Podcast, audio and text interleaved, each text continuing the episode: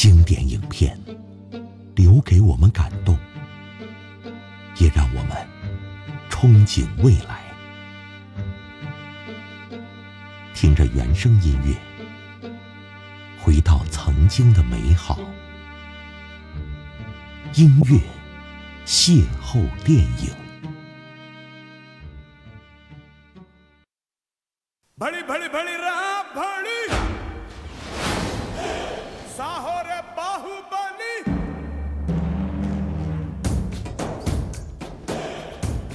听到开场标志性的旋律，大家就知道了。今天我们讲的这部电影是《巴霍巴利王二之终结》。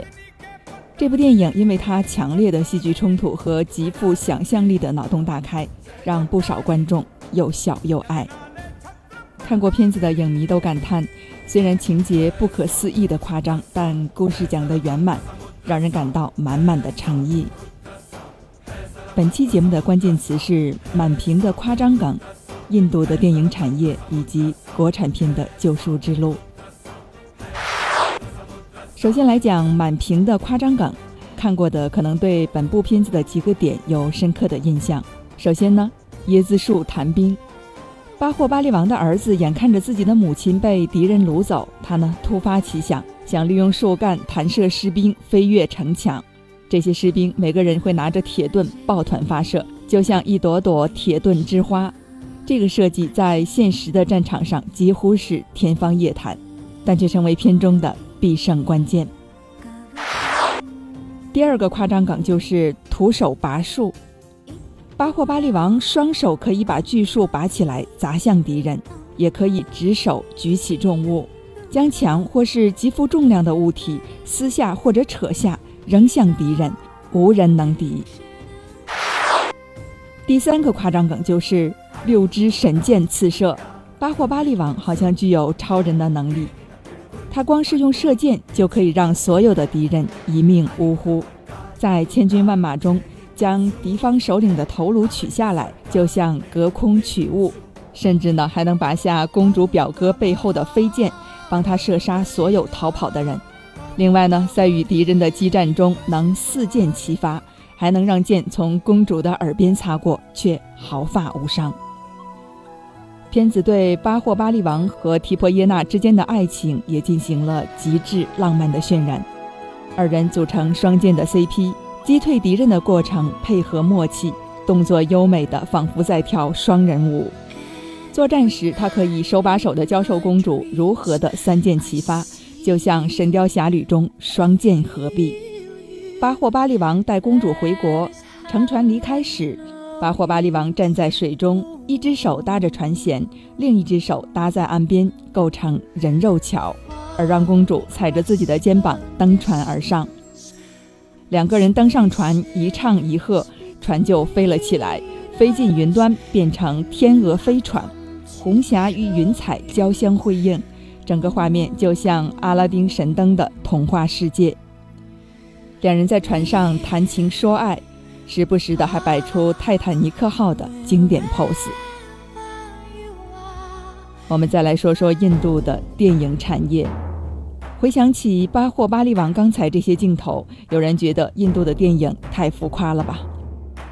但是之前看到的《摔跤吧，爸爸》、小萝莉的猴神大叔和神秘巨星等等，这些现实题材的电影也是存在的。其实浮夸片和常态片都是印度电影，只不过产自不同的电影基地，呈现出了不同的风格。印度是一个多种族多语言的国家，观众最熟悉的宝莱坞流行于印地语为主的北印度地区。近年来的热门印度电影的佳作都出自这里，风格比较写实。宝莱坞之外，还有南印度的电影地区，包括考莱坞。托莱坞以及知名度相对较低的莫莱坞和桑达坞，南印度电影色彩华丽，动作夸张，娱乐性更强。一部电影常常包含爱情、动作、战争等等多种元素。同时，南印度地区是印度的软件中心，电影里往往有更多的特效制作。《巴霍巴利王》系列就是托莱坞的作品，典型的南印度电影的代表。国产片《长城》同样是神话电影。由此，我们来看国产片的救赎之路。《巴霍巴利王二》导演在两百平方英尺的空地，每天一千名人力，用两百天打造出了皇宫和诸多的巨型场景。而在战争场面的拍摄中，剧组为超过一千人设计了各自的服装，武器道具更是多达两万余件，多到可以开一家展览馆。国产电影《长城》也属于大制作的行列。有马特·达蒙和佩德罗·帕斯卡的加盟，幕后的制作班底都是各领域的拔尖人物，他们来自三十七个国家，达到一千多人。影片的制作依托了好莱坞的技术，片子中要决斗的怪兽饕餮最多竟出现三十多万只。编曲呢来自伊朗的小哥拉明·加瓦迪，他也是《权力的游戏》《环太平洋》的配乐者。同样是神话故事，巴霍巴利王的儿子二十五年之后对伯父国王发起了复仇、夺回王位的故事，讲得夸张而且圆满。但张艺谋的长城打饕餮，让人记住的却是奥运会上的花式打法。前者会绕几个弯回归到故事的原点，而后者编排故事的能力还是稍显得差一点点。长城中全篇百分之七八十的英语对白，几次刻意的用汉语拼音强调他所传递的价值观，也就是信仰，未免显得牵强附会。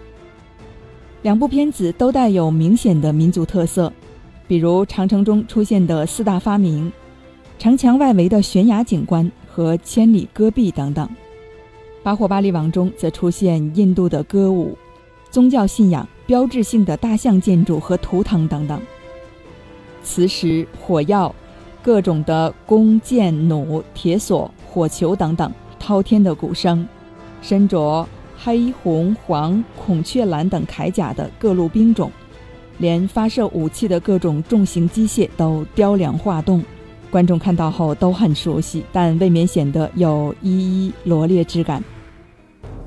《巴霍巴利王终结》于二零一七年四月在印度和美国同时上映，五天成为印度本土最卖座的电影，六天成为全球最卖座的印度电影。目前全球的票房已经超过十七亿元，刷新了印度影史的全球票房纪录。当初的长城至少要赚得三十亿元人民币才算是盈利，但是结果呢？我们的电影产业需要会讲故事的人，需要自圆其说，需要电影产业化的人才。只有具备这些，才能谈电影工业的崛起、电影产业的构建以及电影文化的输出。感谢收听本期节目，下期再见。